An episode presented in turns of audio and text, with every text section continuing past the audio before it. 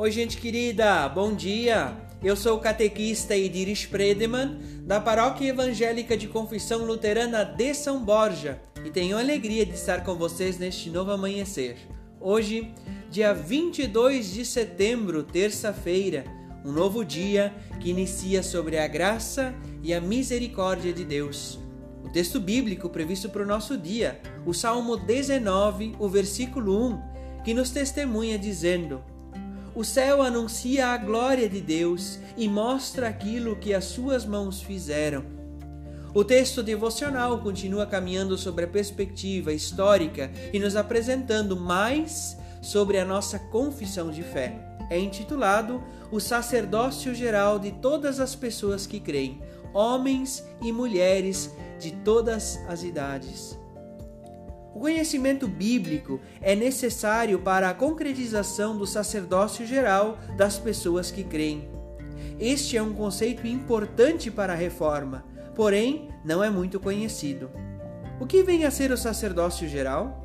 Você já ouviu falar sobre o sacerdócio geral de todas as pessoas que creem? Ou então o sacerdócio geral de todos os crentes?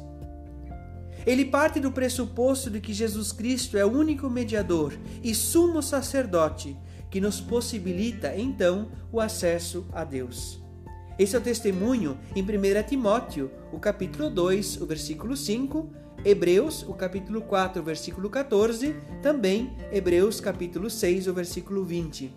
Cristo, entretanto, compartilha conosco a dignidade de sacerdotes e sacerdotisas pelo batismo, cada pessoa faz parte do sacerdócio. Pegue a sua Bíblia confira 1 Pedro, capítulo 2, o versículo 9. Isso significa que cada pessoa batizada é chamada para o serviço e para o testemunho do Evangelho. Dessa forma, concretizamos a ideia de igreja como corpo vivo, dinâmico, latente, onde cada membro participa e serve com o seu dom, com a sua força, com o seu carisma. O sacerdócio universal estabelece igualdade para discernir questões de fé, servir a Deus e as pessoas, proclamar o Evangelho em palavras e ações.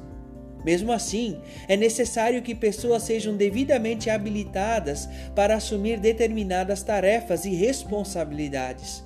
Por isto existe o ministério com ordenação. Para exercer esse ministério, é necessário que a pessoa seja ordenada por Deus através da igreja. Isso está presente nos documentos mais antigos da nossa fé. A Confissão de Augsburgo, o artigo 14. Na ISLB, Igreja Evangélica de Confissão Luterana no Brasil. O ministério com ordenação se desdobra em quatro ênfases e especificidades.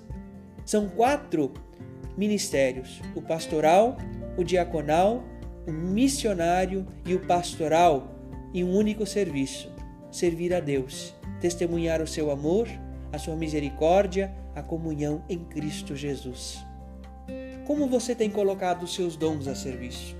Como você tem demonstrado a tua fidelidade ao amor de Deus? Porque tudo o que você possui, tudo o que temos, a vida que há em nós, o grande bem que existe, pertence a Deus e Ele confia a nós. Felizes as pessoas que têm fome e sede de fazer a vontade de Deus, porque eles e elas serão plenamente saciados.